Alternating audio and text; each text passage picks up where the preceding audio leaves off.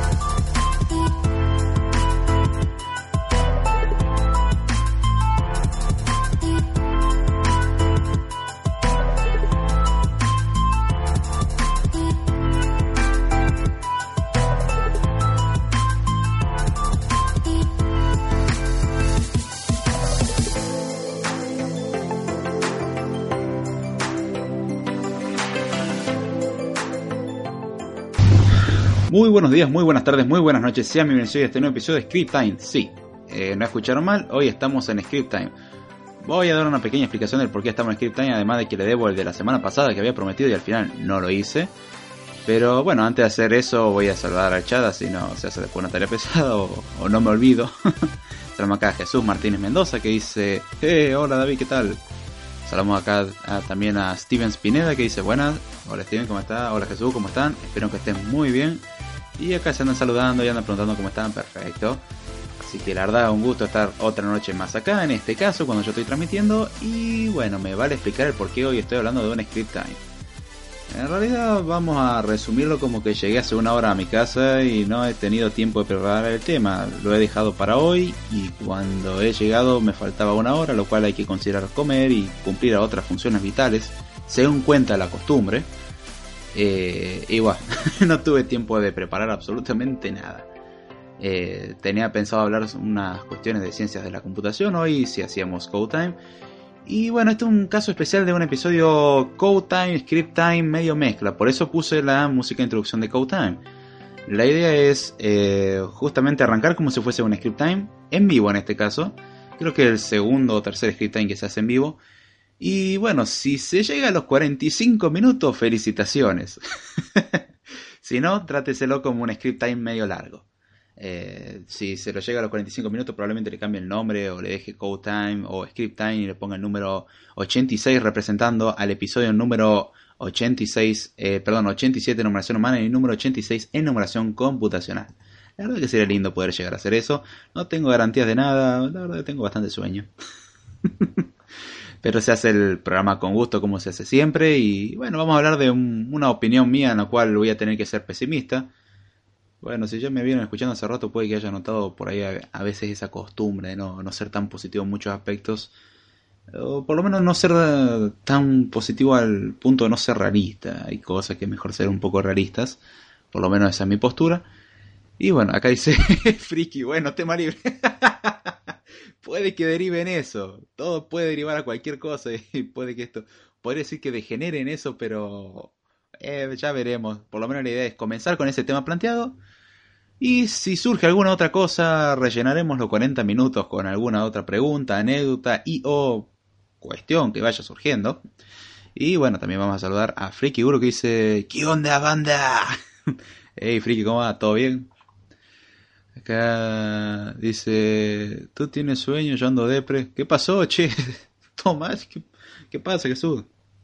Sí, acá Code se convierte de vez en cuando en un centro de reunión para debatir los problemas personales y... Sí, esto se convierte en una sesión psicológica medio extraña. Hablemos de inteligencia artificial, ¿eh? ese es uno de los temas posibles, perfecto. Vamos a primero abarcar el tema, el cual por lo menos era la idea abarcar al principio y de ahí en más veremos a dónde vamos a parar. ¿Te parece, Friki? De ahí si derivamos de inteligencia artificial, perfecto, de hecho es uno de los temas de los cuales se puede derivar con mucha facilidad, pero vamos a arrancar al menos con una base que es lo que prometimos y de ahí en más veremos qué es lo que sale. Saludamos acá a Damián Tiscona que se hace presente, dice saludos a todos, hola Damián, ¿cómo estás? Espero que estés muy bien. Damián Tiscona, el propietario del podcast de la Barra Bell, donde entran dos pagan T, tiene la promo 10.000 por uno, donde pagan 10.000 y entra solo uno, viene con salida en helicóptero totalmente gratis y cerveza incluida. A ese precio la verdad que hay que incluirle algo, ¿no? El helicóptero puede no parecer lo que muestra la fotografía y puede más bien parecer una suga que va hacia arriba a la casa de algún vecino. Así que usted súbase a esa suga que dice helicóptero. Usted confíe, nada puede malir sal. No, ya hablando en serio, el podcast de la Barra Bell, donde hablamos de tecnología, noticias, a veces de temas más de sociedad, de todo un poco, como una buena barra, como debe ser. Y la verdad que se lo pasa uno muy bien y se lo disfruta bastante. Acá dice Friki, ok, ok. Dice, me terminó mi novio el viernes. Uh, pucha, che, qué macana. Ay, miércoles, no, eh, no, olvídate lo último que dije. Jesús yendo para allá, el gesto no, no suena muy, muy bonito. Qué malo. Ay, ¿cómo decirlo sin que suene feo? Perdón. Acá dice, incluimos unos maníes que estaban en las barras cuando llegamos y no sabemos de dónde salieron. el momento de eh, Jesús, la variable de Jesús, add girlfriend. eh, ¿Saludaste a Stevens, David? Perdón, distraído. Eh, sí, lo saludé. De hecho, después de saludarte a vos, saludé a Stevens. Pero gracias por recordar. Eh, eso es lo lindo de tener un subconsciente bastante activo. Que, que siempre te ande recordando las cosas importantes. En este caso es saludar a la gente. Y la verdad se agradece mucho. Gracias Jesús. Sí, lo saludé. Y si no lo saludé, Dios mío, estoy teniendo un problema de memoria muy importante. Saludos acá a Marcos Espinosa, que dice saludos a todos, Damián, Steven, Friki, Jesús eh, y demás amigos imaginarios de David. Qué buena introducción. Dice Steven, empecé a escuchar el podcast en orden cronológico. Voy por el 15 y está genial. Aprovecho el directo para saludar y quedar en la posteridad. ¡Ah, qué bueno! ¡Qué gusto, che! Eh, voy a remarcar algo antes de que me lo remarque, pues ya me lo remarcaron muchas veces. Error mío durante aquellos tiempos. Va a notar que creo que a partir de. No sé si ya en el episodio 15 o un poco más adelante, bueno, se pone música de fondo, quede tranquilo, eso se eliminó. Eh, fueron errores o ciertas decisiones mal tomadas, se llama no saber calibrar el sonido mientras se está hablando. Habían canciones que tenían un volumen muy bajo, canciones que tenían un volumen muy alto. Entonces era como medio complicado andar calibrando, hay veces que lo lograba y veces que no. Así que lamento que moleste la música en algunos episodios de Code Time, pero luego se eliminó. Así que ya, ya este es un spoiler. Si lo podemos ver. Acá dice, nada, dilo como hacer. La idea es superar, no hay que estar triste. Y que la vida... Eh, eh, que estar triste, que es la vida sin esos golpes. Exacto. Tranquilo Jesús, puedo presentarte así, digo a Cortana. Ánimo, ánimo, bro. También presentarle a, a Google, puede que te responda alguna pregunta que tengas. Por lo menos haz, eso hace. Pero no, ya, ya hablando en serio, vamos al... Dice, si no es en la calle, no es script. Ya te dije, es una mezcla rara entre script y code time. Si llegamos a los 40 minutos, cosa que puede ser, vamos a, a cambiarle el título a code time. Así que, o de último voy a dejar code y script al mismo tiempo. Veremos cómo lo hacemos. Gracias Jesús, si lo hizo. Eh, eso es lo lindo, que estén atentos al chat y, vayan teniendo las cosas en consideración. La verdad, es una de las cosas que da gusto ver del en vivo. Y bueno, ya sin más, vamos a hablar de este tema totalmente pesimista, eh, realista, del cual quería hablarles. Que es una pregunta por ahí que muchos veo que confunden, más que nada gente que no está metido en el campo de la programación, pero le parece algo fantástico todo lo que se ve en ese campo. Lo veo también en la programación, obviamente, siempre existen entusiastas y eso es algo muy bueno. Sinceramente algo muy bueno. Yo personalmente, por la poca experiencia que voy teniendo y por lo que voy viendo, no creo que sea así. De hecho ya eh, no es lo mismo, pero tengo un referente el cual no se cumplió a lo largo de muchos años y, y ver que la programación se cumpla, Dios mío, lo veo como más lejano todavía. Y la pregunta es, si todos serán programadores en el futuro, ¿de dónde provino esto? Bueno, básicamente Jesús, para el último episodio de Script Time, había hecho la pregunta sobre si todo el mundo podía ser programador, si hay alguna condición, a lo cual habíamos dado respuesta a eso en dicho episodio. Recomiendo escucharlo, eh, bueno, ahora estamos en vivo, si quiere, vaya de aquel episodio que es cortito, dura 10 minutos y vuelva, o escúchese todo este y después escucha al respecto de ese, no... Estos temas tienen, se solapan mucho, no, no es que tienen una intersección vacía si lo vemos en teoría conjuntos. Eh, la idea justamente es que la programación vamos a empezar a encontrar patrones. Si uno después de programar mucho no encuentra cierto patrón por todos lados, algo está haciendo muy mal. Y bueno, ahí es donde está el chiste. Ahí voy a leer el comentario de Jesús Martín Mendoza. Dice, yo tengo a Siri, ya estuve jugando con ella. Gracias por su ánimo, chicos. No es la idea andar triste. Aquí, de hecho, ya se me está levantando el ánimo con usted. Qué grande, che.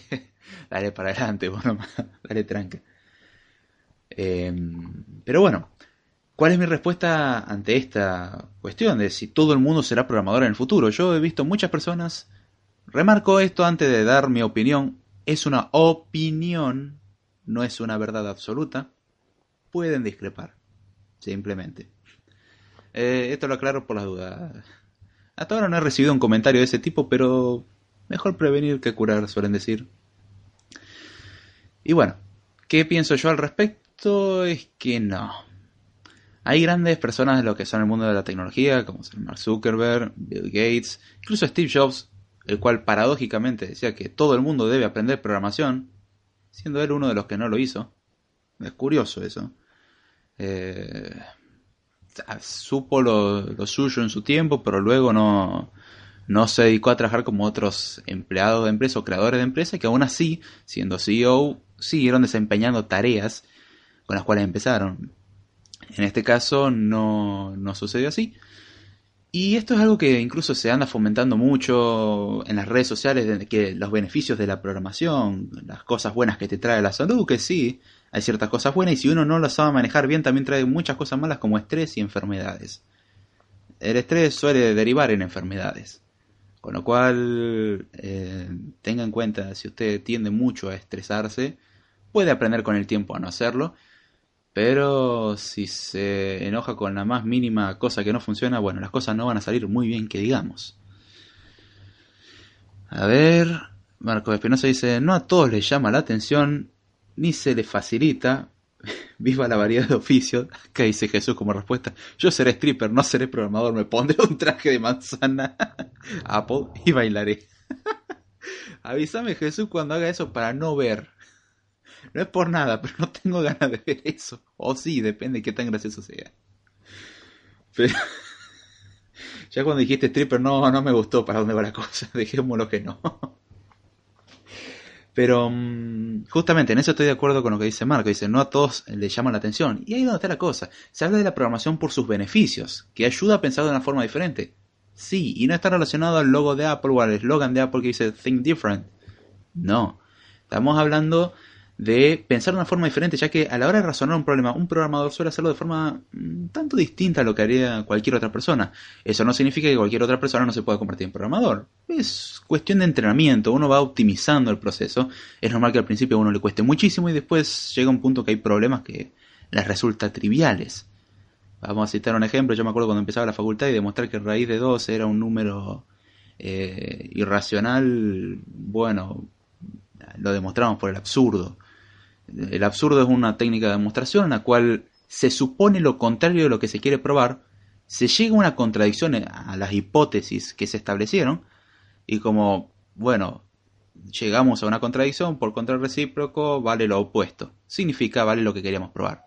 Repito, para que no se confundan, nosotros queremos demostrar que vale A, suponiendo una lista de condiciones, lo que hacemos es suponer que vale no A, es decir, lo opuesto a A. Una vez que supusimos esto, vamos a tener que sacar conclusiones utilizando las hipótesis y esta nueva suposición de que vale no A y vamos a llegar a una contradicción. Si llegamos a una contradicción con alguna de las hipótesis, significa que, bueno, algo estuvo mal. ¿Dónde estuvo el fallo? En todas las hipótesis que sacamos, no. El fallo estuvo en la suposición de que vale no A, por lo cual significa que vale A. Es una técnica de demostración que al principio me costó mucho, o por lo menos darme cuenta cuándo utilizarla, y llega un punto que la utilizas tanto que decís, ah, esto se puede demostrar por el absurdo. Demostrás de que eh, vos querés demostrar que, por ejemplo, algo existe, demostrás el elemento, demostrás que no existe, suponés que existe y llegás a una contradicción, con lo cual significa que no existe. Y así tenemos eh, como técnica. Y por ejemplo, a la hora de programar y todas esas cosas, uno va pensando de forma diferente y va adquiriendo otra forma de pensar, otra forma de procesar. No significa que sea mejor ni peor, de hecho se puede alcanzar lo mismo sin programar, lo remarco. No son cosas que son directamente relacionadas, no es un sí, solo sí pero suele haber como una implicancia en eso. Si uno aprende programación, bien, eventualmente aprende a pensar de una mejor forma, o por lo menos una forma más estructurada. A ver, voy a hacer un en vivo en Twitter y les etiquetaré a todos cuando haga mi baile. Eh, bueno, dale. Nosotros nos, encargaremos, nos cargaremos de difundir la palabra. dale Jesús. Em, y es donde tenemos estas cuestiones. La programación es algo que yo no lo considero algo que vale para todos por la cuestión simple de que no a todos les gusta, no a todos les interesa.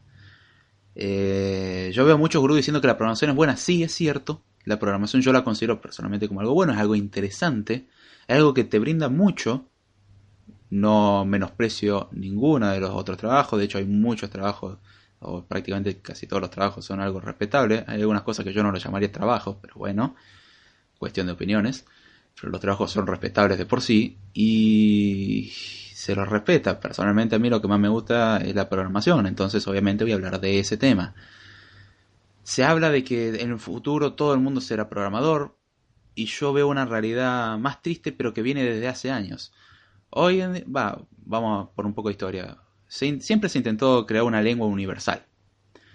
El Esperanto fue uno de los tantos intentos de crear una lengua universal y así salió pregunto quién conoce Esperanto hoy en día, quién sabe hablar Esperanto, hago la pregunta y probablemente muy pocos responda que realmente lo sabe, sin mentir en el proceso.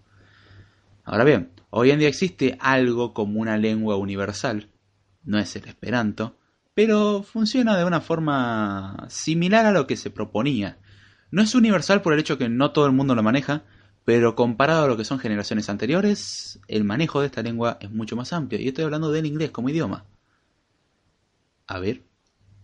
Steven eh, Pineda dice, David, ¿qué curso me recomiendas para refrescar o aprender otros temas que desconozco de la ciencia de la computación?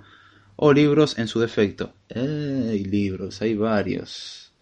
La ciencia de la computación es un campo más amplio. Si tenés una semana de paciencia, que era el tema que quería hablar hoy, voy a contemplar los distintos campos de la ciencia de la computación y ahí te puedo hacer referencia en base a algunos temas que te interesen. Hay muchos campos en la ciencia de la computación y ahí es donde, bueno, podés explorar por muchos lados. Si me tenés una semanita de paciencia, creo que va a ser lo más adecuado, ya que vas a poder preguntar sobre algo más específico o sobre alguna duda que tengas sobre alguno de los campos en particular, lo cual te puede llamar la atención y ahí sí llevar a investigar. Así que no te puedo dar un libro genérico porque no existe uno como tal o existen, pero están un poquitito desactualizados. Entonces es mejor tener un poco de paciencia y, ya ahí puedes preguntar del campo que por ahí más te interese en base a la explicación que vaya dando. ¿Te parece? Acá dice que daré gracias, con mucho gusto. Dice Damián, yo lo hablo fluidamente. Perfecto, uno de los pocos que viva Perón. No, ese creo que no era, ¿eh? creo que ese es español, no esperanto. o quizás se dice igual. O significa otra cosa. Pero bien, Hoy en día el idioma que se considera como la lengua universal es el inglés. ¿Y por qué? Porque prácticamente todo en algún momento se deriva en inglés. O aprender algo en inglés o algo está en inglés. Si vamos a trabajar en lo que es programación, indefectiblemente, en algún momento algo en inglés nos vamos a encontrar, al menos la interfaz gráfica de un programa. Mínimo.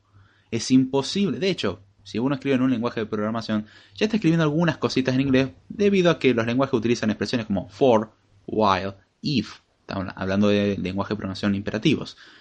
Tenemos eh, func o function, eh, class, representando una clase. Ya de por sí tenemos palabras, en inglés, con lo cual es inevitable si uno se mete o hace algo en programación que no se tope con algo en inglés. Lo mejor es eventualmente aprender un básico de inglés. Eh, hoy en día existen herramientas, incluso Duolingo, que uno diría, Duolingo está pensado para chicos. Sí, está pensado para chicos. Sorprendería el nivel de inglés que uno puede adquirir con la práctica constante. A eso obviamente hay que agregarle una práctica constante con Internet. Tenemos el hermoso recurso del Internet, en el cual eh, uno puede ver un montón de videos, leer textos, hay bibliografía, hay elementos multimedia en, inglés, va, y en el idioma que uno quiera, que sobran. Sinceramente, hoy en día el que dice yo no puedo aprender inglés, si tiene una computadora y tiene acceso a internet o tiene un teléfono celular y tiene acceso a internet, miente. Simplemente no quiere. O no tiene el tiempo suficiente, pero aún así hoy en día se considera bastante importante aprender inglés. ¿Y por qué hago referencia al aprender inglés? Además de que siempre remarco que para aprender programación se recomienda aprender inglés. Por el mero hecho de que se supone que una lengua prácticamente universal en la forma en que se la trata, debería conocerla todo el mundo. No es universal justamente porque no todo el mundo la sabe. Eso no la hace universal. Tiene mucho alcance, eso sí. Pero no es universal aún así. El problema del inglés es que a pesar de las décadas que han pasado y de la importancia que ha tomado el inglés, veamos cuántos realmente saben inglés. Nativo el español es el que lleva, creo, el segundo lugar, el primero el chino mandarín, y el tercero estaba en inglés.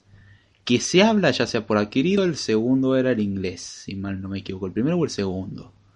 No sabría decirlo, no quiero meter la pata, era uno de esos dos. El español anda por ahí dando vueltas, creo que estaba en tercer lugar. Entonces, ¿cuál es la cuestión? Decimos de que no es la lengua más hablada, de hecho es muy fácil demostrarlo, puede que uno mismo cumpla con ese requisito, o simplemente finja ser un extranjero y háblele en un buen inglés a una persona en la calle y hágale alguna pregunta.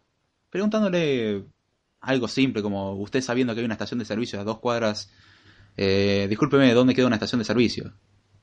O dónde queda, o dónde hay un bar por acá, o dónde está el baño, unas primeras preguntas que hay que, que aprender. ¿Dónde queda el baño y decir gracias? Son dos preguntas fundamentales en cualquier idioma.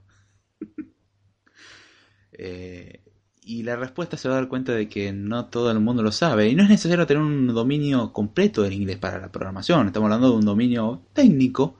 Y el inglés técnico es relativamente simple. Es bastante simple, de hecho, y uno se da cuenta de que empieza a redundar en las mismas terminologías. Saludamos acá a Lofsi, que dice, llegando, muy buena Jesús, y vos, en acá se andan saludando ya. Hola Ani, ¿cómo estás? eh, propietaria del podcast Mentes Literales, podcast donde hablan de libros, recomendaciones de literatura muy buenas junto a Mistega, aunque también diga que no lo saludamos, esta vez vamos a hacer una excepción y sí lo vamos a saludar. Eh, muy bien Jesús y vos, es argentino, tenés que hacerlo. La verdad que las recomendaciones del libro que tiran muy buenas y léanse el de anécdotas de enfermera. Se van a reír un rato y descubrirán varios secretos del cuerpo humano. Tiene más espacio de lo que uno cabría pensar y, ocurrírsele. Dice aquí cenando, buen provecho.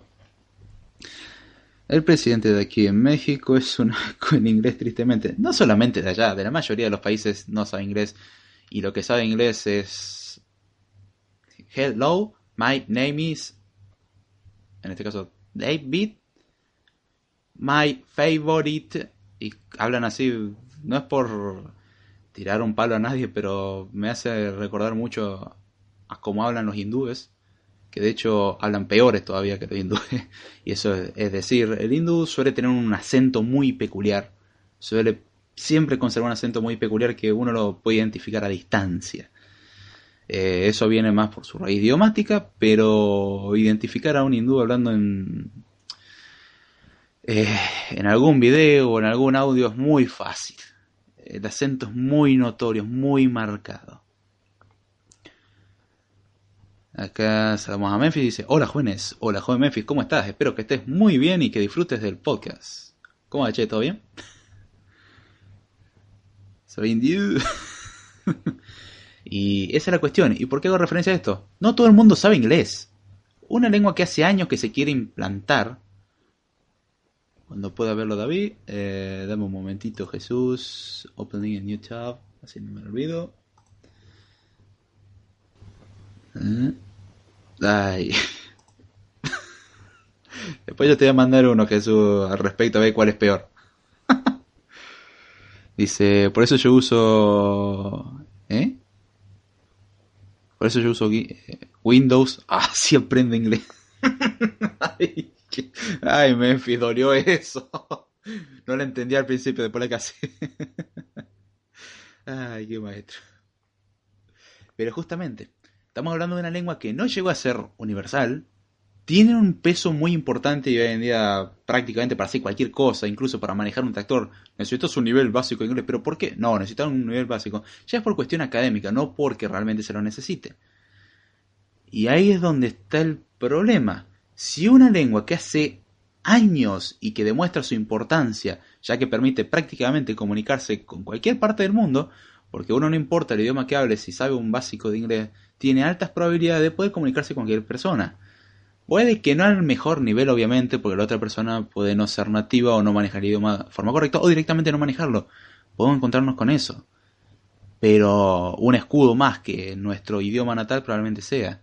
Si vamos a un país, en este caso, que no se habla de hispana, eh, muy probablemente si sabemos inglés vamos a estar mucho mejor de lo que estaríamos solamente sabiendo español. Si sabemos español e inglés, Probamos en español, no funciona, probamos en inglés y al menos algo podemos intentar. Eventualmente algo aparece y muchos países vienen con la doble señalización tanto en inglés como en el eh, idioma local. ¡Ay, Dios! ¿Qué dices, Memphis? Escrito por Jesús Martínez Mendoza con vocabulario ah, moderno. Son, sí, son los nuevos jeroglíficos del siglo XXI. ¡Qué asco! Dice acá Ani, me pudre que escriban así. sí, es algo insoportable. Al que invente un traductor de esa pseudolengua o de ese pseudolenguaje español, se gana un premio Nobel. Ese, ese Jesús, el lenguaje de Dice moderno. Sí, para no decir insultos en realidad, Marco. En realidad tengo varias cosas malas a decir de ese lenguaje cuando no cuando lo usan en broma como en este caso, sino cuando se lo usa en serio. Ay, es algo horrendo. Me dan ganas como de darle un par de golpes a algunas personas. Dice, ya somos dos, es... Ah, solo me gusta molestar a David. Qué lindo, cuando tu imaginación te autotrolea. Es hermoso. Eh, pero ahí estamos el tema de que el inglés no llegó a ser una lengua universal, y andan hablando de que la pseudo lengua universal, digo pseudo porque no llegó a hacerlo todavía, eh, es una lengua universal. Y están hablando también de que todo el mundo será programador. Y hay un problema ahí. No podemos con un idioma.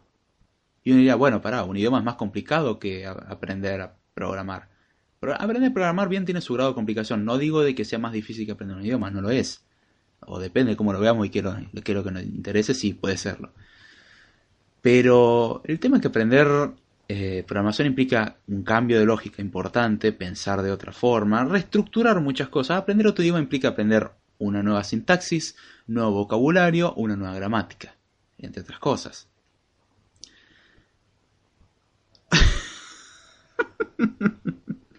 Ay, coméntame, tú, tú sale, che, moléstalo. Qué grande. Eh, a no ser que creen lenguajes mucho más flexibles. Se habla del lenguaje de programación en... Eh, sí, valga la redundancia, el lenguaje natural. Hay un problema con eso, el lenguaje natural es ambiguo y un lenguaje de programación no lo es tanto. Entiendo lo que hace referencia Friki de, de hacerlo más simple. De hecho, Python, por ejemplo, es un lenguaje que parece pseudocódigo. Si uno lo sabe leer bien, prácticamente está leyendo un inglés muy mal estructurado, pero está leyendo un inglés y muy básico también, parece como chico de 3 años, pero leer un programa es básicamente eso en Python. Lenguajes como Swift, la forma de estructurar cosas, leer el encabezado de una función implica entender más o menos lo que hace, porque el mismo nombre te spoilea entre los argumentos y todo qué es lo que tiene que hacer. Eso es mejorable y ayuda a facilitar las cosas. Pero por ejemplo una tendencia que no la veo positiva es llevar todo a que sea por ejemplo arrastrar iconitos. Dice acá Stevens, ¿el lenguaje de señas universal? No. He de discrepar con vos. Lo digo por conocimiento de primera mano. Mis padres son sordos, esto ya lo, he contado en algunos episodios de Code Time y de Script Time. Y creo que de la barra él también. Y he de decirte que no. La lengua de señas es una lengua sumamente eh, no universal, perdón, me, me confundí yo mismo. Es una lengua sumamente local, muy regional. Existe un intento de lengua de señas universal y no significa que uno que es de acá no entienda a alguien de España o de México. Se entiende, pero no es lo mismo. Tiene muchos cambios. El cambio va más allá de, por ejemplo, un cambio de dialecto, que cuando uno cambia de dialecto, bueno, tiene sus diferencias, pero aún así se entendería. En cambio, la lengua de señas puede llevar a no entender nada. Si te criaste con tu lengua local y no te acostumbraste a otras lenguas de señas, no vas a entenderlo.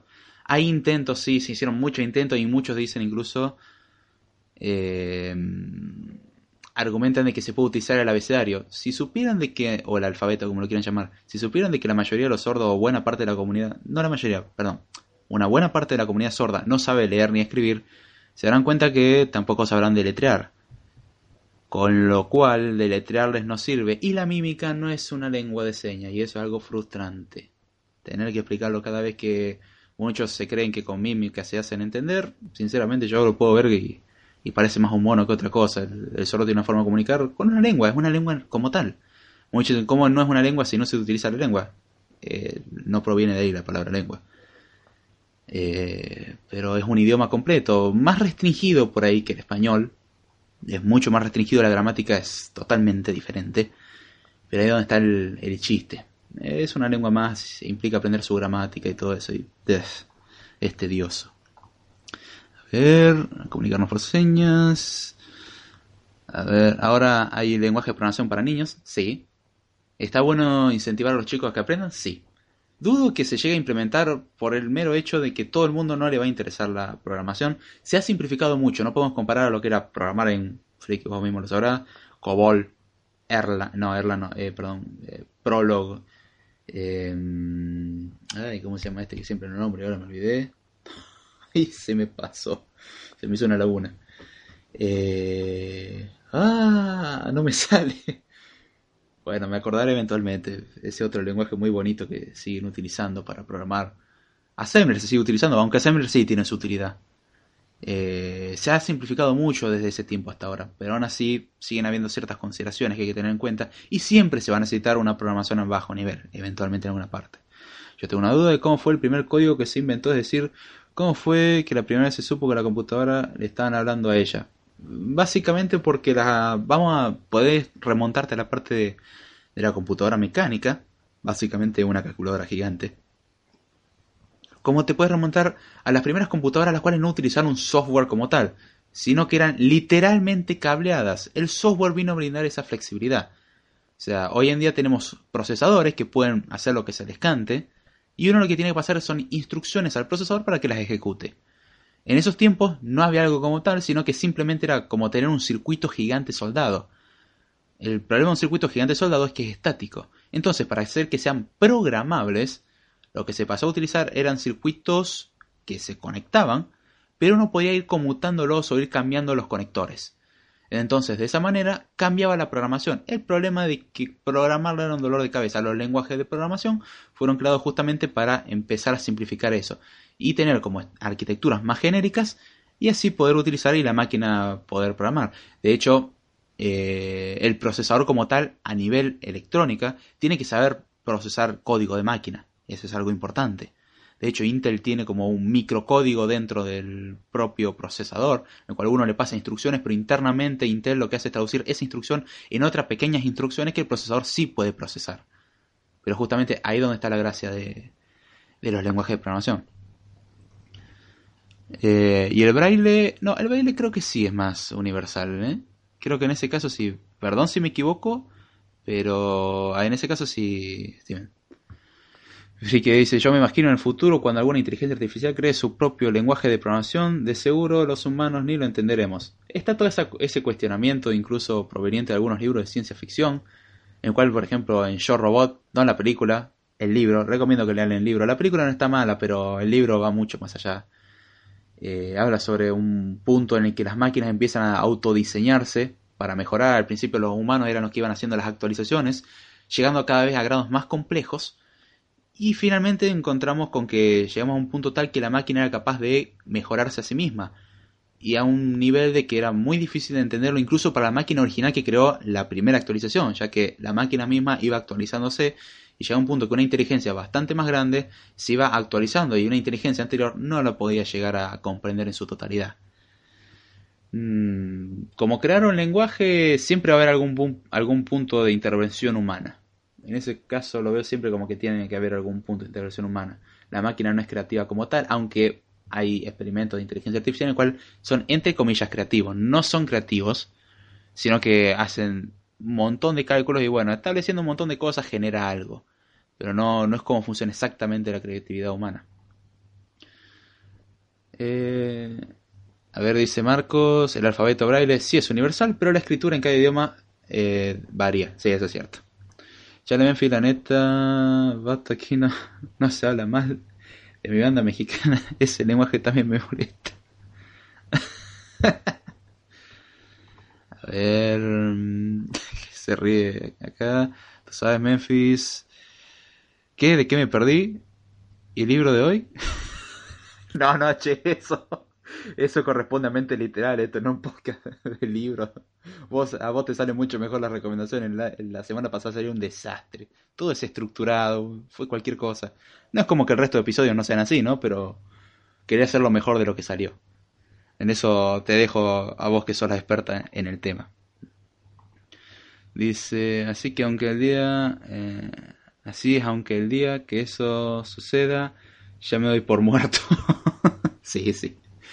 Y bueno, ya terminando el tema de este script time que se prolongó y me agrada que así haya sido. Em, justamente, un idioma no logró llegar al punto de que todo el mundo lo aprenda. No creo que la programación sea algo que suceda. De hecho, el problema de la programación es que yo veo que cada vez la gente es más vaga porque quiere las cosas más resueltas. Y se necesitan ciertos programadores incluso de bajo nivel. El bajo nivel sigue siendo muy útil. De hecho, el lenguaje de programación como sé, que uno diría, bueno, sé tiene sus buenos añitos, ya es momento de jubilarlo. Eh, bueno, temo decirle que no, C es muy útil para crear drivers y cosas muy óptimas, cosa que otros lenguajes lo hacen simple pero no son óptimos. Java es un ejemplo, Java tiene sus buenas razones por las cuales no es óptimo. Swift se compila bueno con el compilador de C. Eh, Python lo mismo, es un lenguaje interpretado, aunque se lo puede compilar y aún así no es lo más óptimo. Un programa en C puede ser mucho, mucho más óptimo en funcionamiento. Eh, demora más tiempo en escribirse, porque Python es mucho más fácil de escribir. Hoy, en día también se entiende de que, bueno, con el poder de cálculo que tenemos no es para escatimar tanto. Pero aún así hay ciertas cosas que no tenemos muchos recursos y es necesario acotarse. Y lenguajes de programación en bajo nivel son muy útiles y cada vez menos gente lo sabe y los que lo sabían, bueno, poco a poco van pasando una mejor vida. A ver. Acá, que se, A ver, el podcast de Lopsy, ¿cuándo es? Creo que lo publican, según mal no recuerdo, los jueves, ¿no es cierto, Ani? Confirmame. Eh, lo publican, lo ponen en diferido y la verdad el, podcast lo hace muy lindo, es muy ameno y la verdad que dan ganas de leer todo eso, nada más que no saco el tiempo para hacerlo. No tengo ni tiempo para hacer todas estas cosas que tengo que hacer y menos para leer. Y acá dice Steven Spinetta, Assembler Rules. Sí. Eh, el buen Assembler. Hay tantas variantes y tantas cosas alrededor de, ese, de, esa, buen, de esa buena tecnología. Así es, mentesliterales.com. Ya no estamos aquí en Spreaker. Sí, es cierto. Me olvidé avisar eso. Eh, pásense, la verdad, muy buenas las recomendaciones. Sé que voy saltando de un tema al otro. Es un script time medio random, así que dijeron tema libre en algún momento, lo uso como excusa. Y esto recibirá el nombre de Code Time. Así que vamos a ver para modificar esto. Y vamos a cambiarle el título a esto. Así que esa es la razón por la cual considero que no. Considero que puede que mucha más gente acceda al mundo de la programación eso sí, eso sí lo puedo aceptar. Pero no, no puedo decir que la programación va a ser algo universal como lo prometen, que todo el mundo en el futuro sabrá programar. No, no soy tan optimista, no, no lo veo así. De hecho, hay mucha gente, como ya dije, no, no le interesa. Y también que no. Como que son muy cerrados a aprender otra cosa. Eh, y ahí es donde está el, el problema. A ver, perdón que me cambié un cachito de tema. Sería el 86 que tengo que poner. Guardar. Se actualiza en el título. Ahora, bueno, van a recibir un pequeño cambio en cuanto perdón, se actualiza la página, reciben un pequeño cambio en cuanto al título. Acá dice, en script sin código es un script sin código estructurado. Cuando te Jesús, está muy bueno, friki. Si fuera el programa de la programación, solo aprenderíamos el apagador una y otra vez. Ahí está el negocio. Hay todo un curro detrás también de la programación. Detrás de la mayoría de las cosas siempre se encuentra un negocio muy grande. Eh, el software tiene sus buenas cosas y sus malas cosas, sinceramente. Eh, que otros no. El negocio está que otros no sepan. Mm, más o menos. Hay veces que se requiere conocimiento simplemente. El problema no es el acceso al conocimiento. De hecho, hoy en día considero que cualquier persona puede aprenderla. El problema que considero es que mucha gente no está dispuesta a aprenderlo, que es diferente. Se entiende que hay personas que no tienen el recurso, pero hoy en día con internet, mal que mal se puede, y leyendo muchos manuales se llega. Mínimo. O sea, aunque sea la base. Y en muchos casos lo que se busca es el camino fácil, eso lo veo mucho en los tutoriales, en los videotutoriales. Los videotutoriales son un formato muy interesante para presentar el contenido, que de hecho me resulta cómodo el presentarlo. Me gusta hacer videotutoriales y explicar. Uno va aprendiendo mucho al respecto, he aprendido mucho con el curso de Swiss 3. La idea ahora dentro de poco hacer el curso de Swiss 4, ya lo estoy armando. Y voy a... Perdón, me distraje leyendo el comentario de Jesús, ahora lo leo. Eh, y la idea es esa, pero el problema es que muchos buscan solamente en videos tutoriales. Y hay veces que no queda otra opción que leer. me recomiendas algún video y te recomiendo el, el video como una introducción, lo veo como algo muy bueno. Es para ganar el interés, funciona muy bien. Pero no se puede aprender todo con video. Además, si uno viera video de todo, por ejemplo, lo que habría que aprender de un lenguaje de programación o de la programación en ciertas cosas, uno estaría más o menos sentado frente a la máquina unas, al menos, al menos 100 horas, sin considerar actualizaciones, sin leer nada, 100 horas viendo. Si uno agarra un libro, eso lo puede leer en 20 horas, o menos dependiendo de la velocidad. Con lo cual, de 100 horas o más a 20 horas hay un salto gigante. Se ahorra mucho tiempo leyendo. Hay mucho material. En ese aspecto considero de que no hay tanto una mafia. De hecho, tenemos el internet, el acceso a toda la información. Sí, obviamente, si la pasamos viendo fotos de gatito, poco se puede aprender. Pero bueno, esa, esa es la cuestión. No, no soy tan positivo a este aspecto por todo lo que fuimos tratando en el episodio de hoy. Acá dice Jesús, yo voy a ser un buscador universal de anatomía femenina. De todas las páginas del mundo sería un éxito. Y está como ese muchacho que subió casi un petabyte de información a Amazon cuando Amazon permitía subir de forma ilimitada de material de anatomía femenina. Sí, creo que eran 900 gigabytes. No, perdón, 900 terabytes de, anatomía. si me entiende. Ya sonó la alerta de que estás en vivo. Voy corriendo a poner el podcast. Se abre el telón, aparece el informático y dice: ¿Qué habéis tocado? que no se cierre el telón. bueno, sí, la verdad. Ese está mejor. Le di F5 y ya no se escucha. Eh, dale play. Y podcast, no hay excusas para no aprender. Eh, sí, es cierto. Por lo menos un material teórico. Después la práctica la puede aprender en un lenguaje. Las mismas empresas que hacen los lenguajes brindan documentación. De hecho, algo que exhorto, exhorto me canso de repetir el que ya el que haya comprado el curso de desarrollo de aplicaciones de iOS 11 que tenemos en Udemy, de paso le hago publicidad, tenemos un curso de desarrollo para aplicaciones de iOS 11 en Udemy, así que ahora que estamos en iOS 11, qué mejor momento que demostrar su conocimiento en Swift y desarrollar aplicaciones. Eh, a lo largo de todo el curso he hecho énfasis y muchas veces me he remitido durante el curso para que vean que existe la documentación, para que vayan y la lean. Porque muchas veces me hacen preguntas, ¿y cómo? ¿Y esta clase hace esto?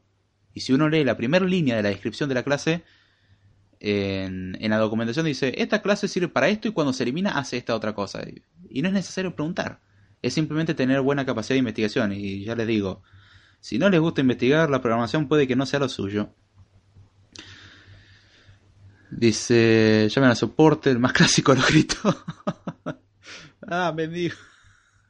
Se aprende a programar programando, también. Y el soporte se escucha, pero reiniciando el equipo. sí, es cierto. Así que bien. A ver, ojo, se nos fue el tiempo. Me gustaría ir directo a la documentación. Ahí abarco más cosas que los cursos no tocan, es cierto. Hay cursos que son muy completos, de hecho me gusta hacerlo lo más completo que se pueden. Pero siempre remito la documentación, vayan y lean. La duda que tengan la documentación puede sacársela, la verdad que es una de las claves. Y si van a querer trabajar de esto, tarde o temprano van a tener que leer documentación. Bueno, ya teniendo ya un par de segundos nomás, en Twitter me siguen en arroba correo electrónico davidjordana0 curso en Udemy, desarrollo de iOS 11 en la descripción Escribo para bandai.com, tengo un canal de YouTube. Próximamente agregaremos más cosas, probablemente para la semana que viene. Quiero armarlo bien esta semana para presentarlo la semana que viene. Y mañana nuevo video en YouTube y notas de bandai.com. Así que ya sin más, muchas gracias a todos los que se hicieron presentes. Perdón por no saludarlo porque me quedan 15 segunditos nada más. Con esto me despido y será hasta la próxima.